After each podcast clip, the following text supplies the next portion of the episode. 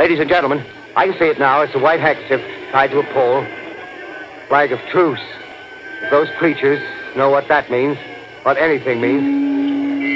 Wait a minute, something's happening. Humped shape is rising out of the pit. I can make out a small beam of light against a mirror.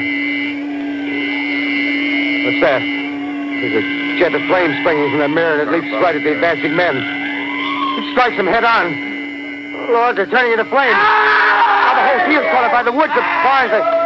Que loucura é essa que você tá ouvindo, Isa? O- os marcianos estão mesmo invadindo a Terra? Claro que não, né, Pudim? Eu tô pesquisando sobre a Guerra dos Mundos. Um programa de rádio que foi ao ar já faz um tempinho. É, faz tempo quanto? Foi em 30 de outubro de 1938. Putz, nem minha avó tinha nascido ainda.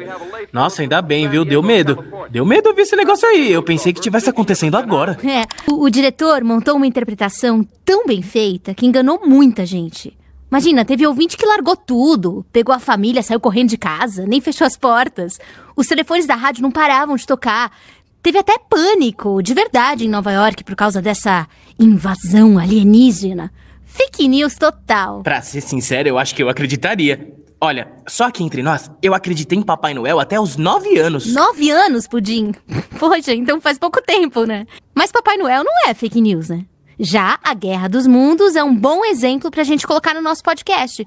Foi o professor Franco que me deu a dica. Eu gostei de ficar com um podcast sobre notícias falsas. O grupo da Alice e da Zilda vai fazer a reportagem em vídeo. A turma do Alê escolheu a revista eletrônica. O Antônio e o Charles estão preparando uma música. E olha, tá ficando demais. O nome da música é Notícia Falsa é uma fake de dois gumes. Gostei do trocadilho. A gente podia começar o nosso podcast reconstituindo a Guerra dos Mundos, só que do nosso jeito. E aí a gente conta que fake news existem há bem mais tempo do que a gente imagina. O que, que você acha? Acho demais. Meu, notícia falsa é coisa muito antiga mesmo. E nós temos que abrir o programa com alguma coisa, com alguma coisa realmente surpreendente. Cuidado, Isa! Tem um Ai. monstro de cinco olhos atrás de você! Estamos sendo atacados! Não me mata de susto, Pudim. Ficou louco? Você acreditou?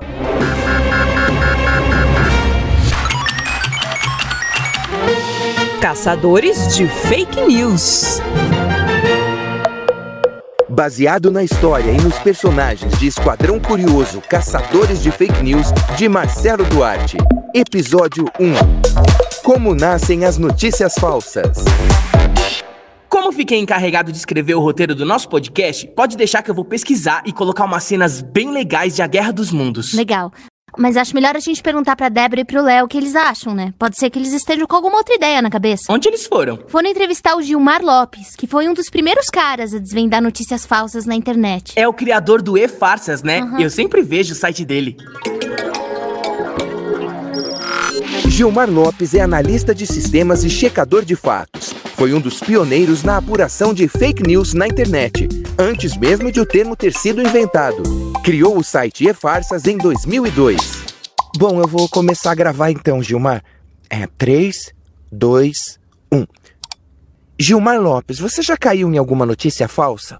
É claro, Léo. É claro que eu já caí. Por mais experiência que a gente tem em pesquisar a respeito de fake news, uma vez ou outra a gente acaba caindo. Eu lembro que uma vez o Google lançou uma notícia dizendo que todos os e-mails que fossem enviados para o Gmail iam ser impressos e entregues na casa do usuário. Eu achei muito legal aquilo, né? Eu falei, ah, eu vou começar a mandar livros para lá e pedir para eles imprimirem para mim. E saí espalhando para todo mundo essa notícia. Olha que legal que o Google vai fazer. E aí depois acabei descobrindo que era uma brincadeira de 1 de abril deles mesmos, ó.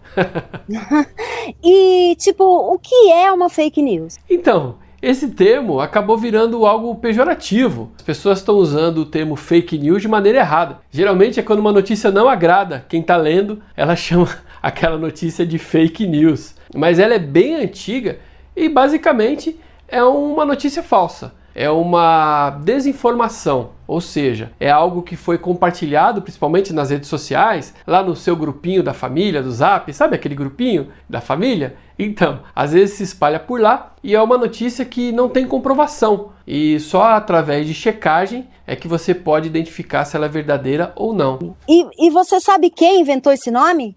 Eu fiz umas pesquisas e descobri que o termo fake news não é recente. Nos dicionários de inglês, eu descobri que o termo fake news foi usado pela primeira vez em um livro em 1854. Mas foi só em 2016, durante as eleições presidenciais lá nos Estados Unidos, é que o Trump resolveu cunhar essa expressão. Então, todas as notícias que ele não gostava, ele falava que era fake news. Aí ele ficava fake news, fake news. E acabou virando moda esse termo.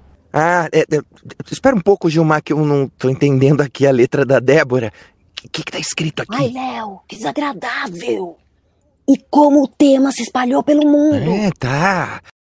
Gilmar, como o tema se espalhou pelo mundo? Aqui no Brasil eu comecei a notar que o termo fake news surgiu mais ou menos em 2016 para substituir outros termos como hoax, boato eletrônico e outros termos que designavam a desinformação. Lá no EFARSAS a gente procura continuar usando o termo desinformação porque a gente entende que fake news é um termo pejorativo, né? As pessoas usam esse termo até de forma errada, porque uma notícia é uma notícia e uma notícia falsa não existe, porque não existe uma notícia que seja falsa, né? E aí por isso a gente acaba usando o termo fake news lá no E-Farsas apenas para a gente ser encontrado no Google. A pessoa busca lá por fake news e o E-Farsas é um dos primeiros resultados.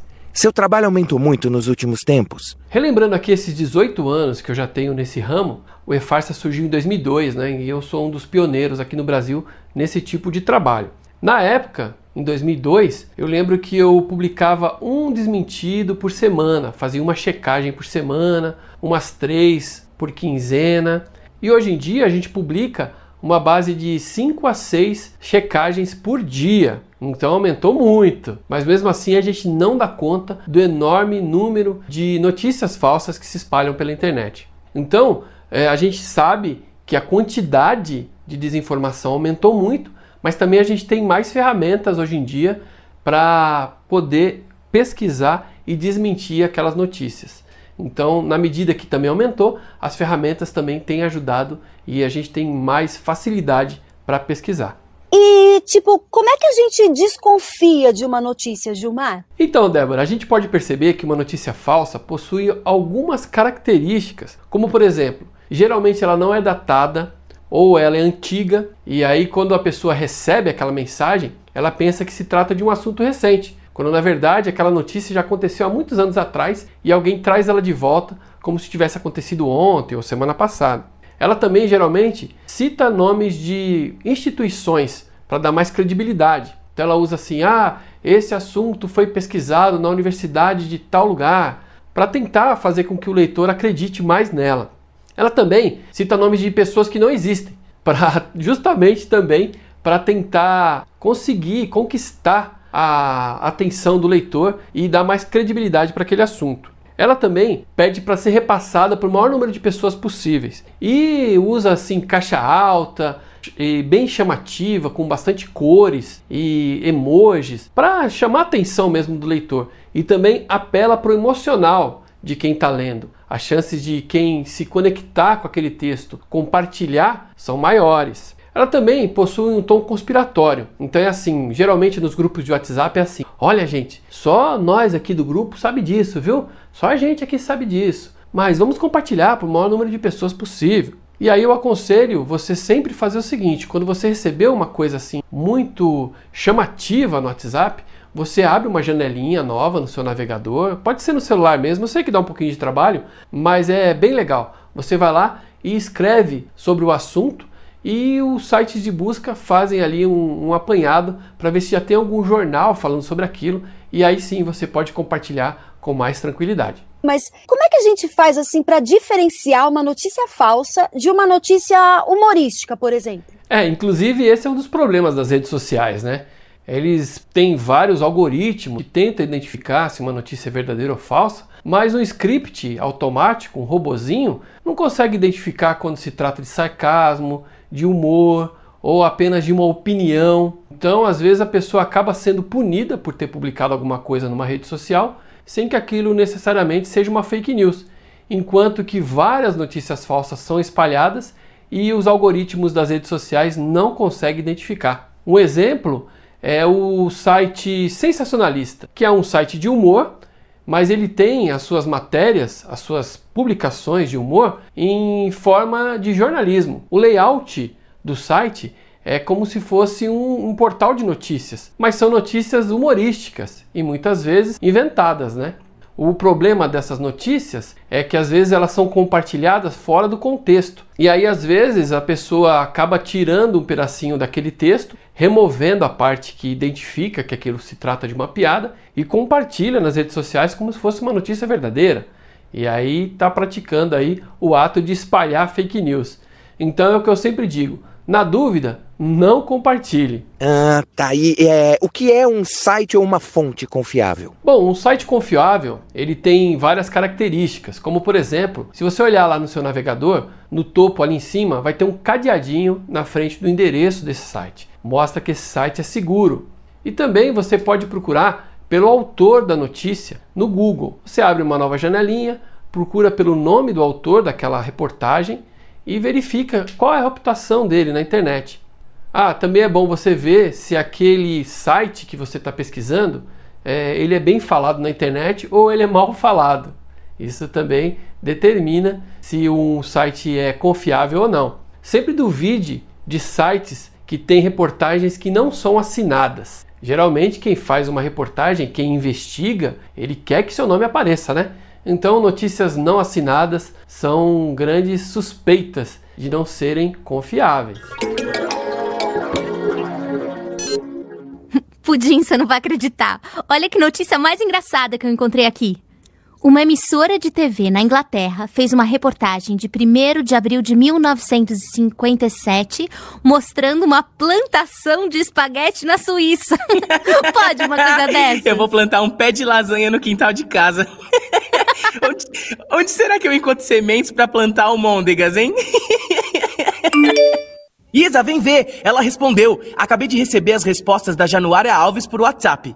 Januária Cristina Alves é jornalista, educomunicadora e pesquisadora de histórias de tradição oral.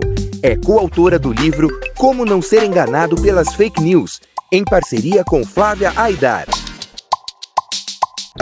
Oiê! A gente chegou, pessoal. O que vocês estão ouvindo aí? A nona sinfonia de Beethoven, não percebeu? Ei, que engraçado! Quanto tá custando o ingresso pro stand-up? Ai, meu, tava demorando. Para, vocês dois. A Januária, autora do livro sobre fake news, acabou de mandar as respostas por áudio pra gente. Vocês querem ouvir também? Demorou, claro. Põe aí. Vou colocar o primeiro áudio. Olá, Gabriel. Um prazer estar aqui colaborando com Gabriel? vocês. Bom, quem é Gabriel? Sou eu. Meu nome é Gabriel, não sabe não? Ou você pensa que meu pai chegou no cartório e me batizou de Pudim? Hã? O escrivão pergunta: Qual será o nome do seu filho? Pudim. Pudim de leite? Não, não, só pudim. Eu não gosto de nomes compostos. Desculpa, foi mal. Eu tinha me esquecido. Eu acho que eu nunca te chamei de Gabriel, foi por isso. Gente, vamos ouvir a Januária, por favor. Tô curiosa. Põe aí, Pudim. Bom, você me pergunta se fake news é uma coisa recente ou se é muito antiga, né? E desde quando elas existem. Olha, Gabriel, eu acho que elas existem desde que o ser humano existe também. Né? A gente gosta muito de contar histórias e como diz aquele ditado, né, quem conta um conto aumenta um ponto. É muito difícil a gente reproduzir exatamente, né, aquilo que, que a gente ouve, especialmente nas histórias orais, nas narrativas orais. Então eu fico imaginando se aquela história de Adão e Eva for verdadeira, a primeira fake news foi a serpente falando para Eva comer a maçã que ela ia ficar sábia. Fake news. A gente tem registros muito, muito antigos. Por exemplo, exemplo de uma fake news no Império Romano. O Otávio Augusto lançou uma campanha contra o então imperador Marco Antônio, utilizando alguns slogans gravados em moedas. Na verdade, era uma propaganda difamatória para desconstruir a imagem do imperador, dizendo que ele era bêbado e, enfim. Então, para você ver que a coisa vai muito longe. Em 1895, o, o jornal New York Sunshine publicou uma sequência de seis artigos dizendo que havia vida na Lua e que aquelas fotos que estavam ali, aqueles ETs, eram fotos que teriam vindo direto da Lua. Então, a coisa realmente é muito mais antiga do que a gente pensa, né, Gabriel? Vou colocar o próximo. É aquela pergunta: se fake news sempre existiram, o que mudou agora? O que acontece é que hoje em dia a gente tem uma facilidade muito grande de propagar as notícias. Se esse jornal que eu falei aí de 1895 circulou lá em Nova York, sei lá quantas pessoas viram o jornal? Mil pessoas, muito. Hoje em dia, se eu postasse uma matéria aqui agora do meu computador, eu já perderia a conta de quantas pessoas veriam isso nas minhas redes sociais, no meu blog. Então, o que muda hoje é o alcance, né? A gente sabe que a, a escala de transmissão de notícias falsas é muito grande. E quando a gente lança uma notícia falsa, às vezes é muito complicado descobrir aonde ela vai parar. E a gente sabe, dados mostram que uma notícia falsa tem 70% mais chance de ser compartilhada do que uma não é, uma que não seja falsa. Então, tudo isso contribui para que as fake news tenham essa velocidade de disseminação. E é isso que nos preocupa. Meu, que ótima resposta, da hora! É, qual vem agora? Como que a gente desconfia de uma notícia falsa? Boa! Essa parte é muito importante, põe aí. A primeira coisa para a gente desconfiar de uma notícia falsa é a gente identificar aqueles elementos. Veja só, que horror! Compartilhe, repasse sem dó, essas coisas que a gente recebe no, no WhatsApp. Então, é bom desconfiar. Se é uma coisa muito dramática, muito chamativa, é bom desconfiar.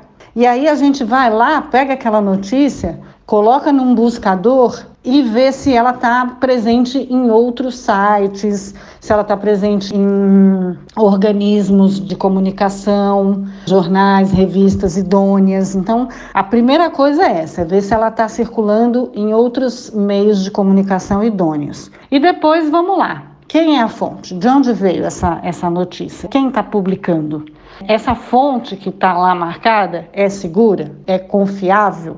Isso é super importante. E depois a gente vai lá, vai ver se a notícia tem autor. Toda ela sempre tem. E aí a gente tem que ver quem que escreveu essa notícia, se é uma pessoa credenciada, confiável para escrever sobre esse assunto. Se não tem autor, vamos desconfiar. E aí, a gente depois, nessa pesquisa que a gente já fez com o site, provavelmente a gente já descobriu se aquele site existe ou não, às vezes o site é falso. Depois é bom a gente identificar a data Muitas vezes a notícia é publicada como tendo acontecido agora, mas é uma notícia velha que aconteceu há 3, 4, 5 anos atrás. É outra coisa, os textos de notícias falsas, eles têm realmente pouco rigor com a escrita. Então a gente vai encontrar bastante erro de português, erro de concordância.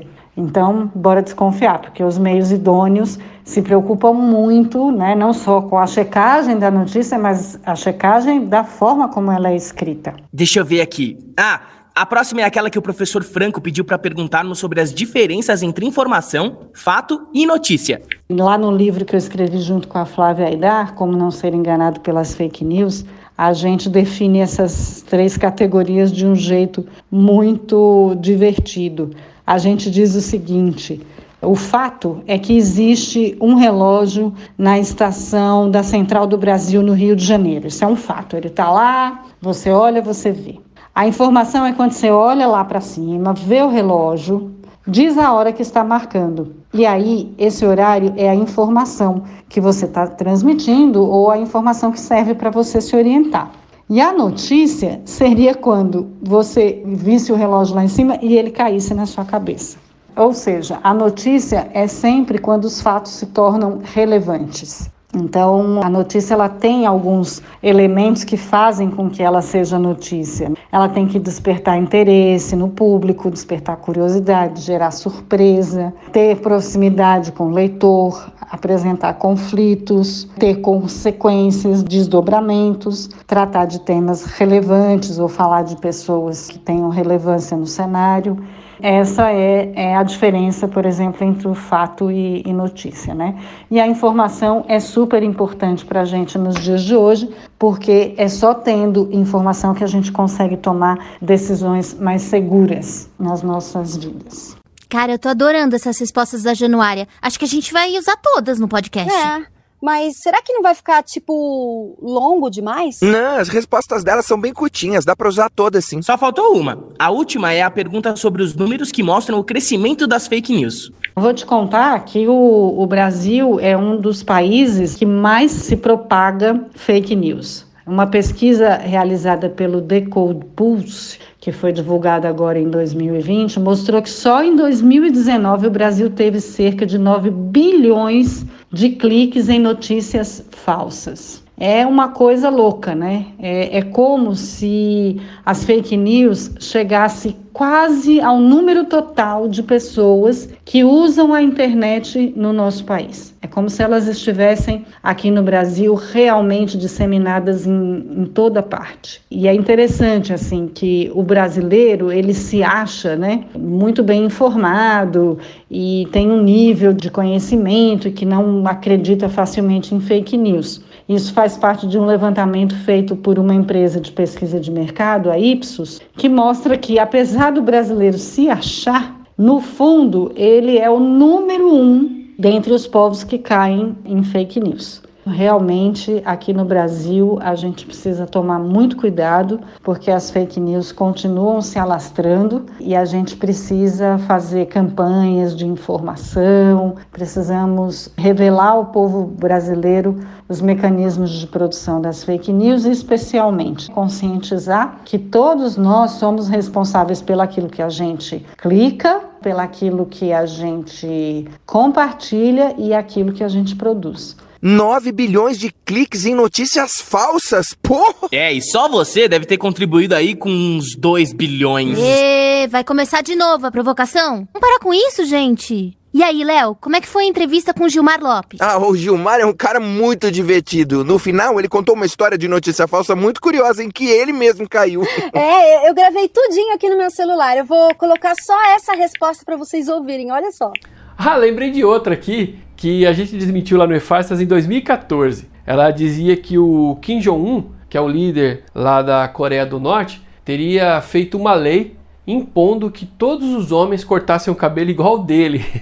e olha, essa história deu o que falar, viu? Porque saiu em vários jornais como se fosse verdadeira. E a gente foi um dos primeiros a desmentir isso aqui no Brasil. Na verdade, essa história surgiu numa conversa de bar lá na Coreia e alguém acabou acreditando que aquilo era verdadeiro e levou para uma agência de notícias da Coreia que fica nos Estados Unidos. E quando essa agência publicou isso lá nos Estados Unidos, outros jornais começaram a publicar a respeito usando a agência como fonte. Só que aí depois alguns jornalistas, repórteres, estavam lá na Coreia, começaram a mandar informes para os Estados Unidos dizendo que ninguém estava com o cabelo igual do Kim Jong-un, é que começaram a, a desconfiar dessa história.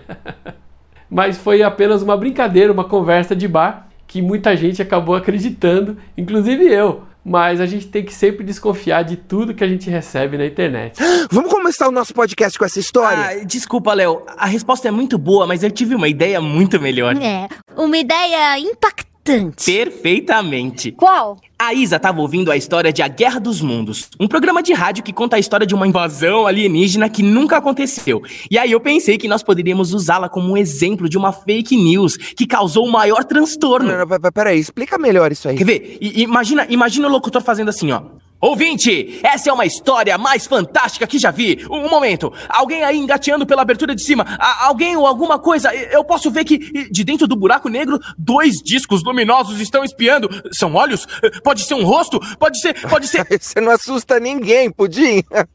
Se alguém morrer, vai ser de rir da sua interpretação, não de medo, canastrão. É que ficou faltando eu fazer a sonoplastia. Imagina só quando os alienígenas começarem a disparar raios pelos grandes olhos vermelhos, tipo zum zum zum zum zum são esses aí os raios?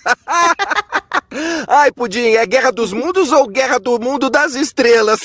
ah, você não tem graça nenhuma, Léo. Vai, admita que a ideia é muito genial. Ah, gente, eu achei a ideia do Pudim muito boa, vai. A gente podia tentar. A gente só tem que correr com o trabalho, porque faltam só duas semanas. Putz. É, a Isa tem razão. Eu também topo começar com a Guerra dos Mundos. Se não ficar bom, a gente, tipo, muda a abertura, mas certeza que vai ficar divertido. A Isa vai fazer o papel da apresentadora do programa de rádio, que dá a notícia da invasão dos tá. extraterrestres. Você, Débora, vai fazer a mulher que liga pra rádio toda desesperada.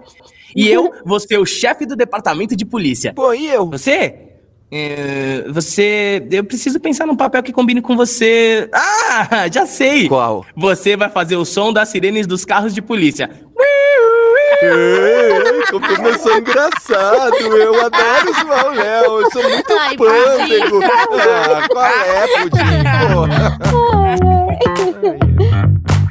Os cinco episódios do podcast Caçadores de Fake News são baseados nos personagens e no livro Esquadrão Curioso Caçadores de Fake News, de Marcelo Duarte, da Panda Books.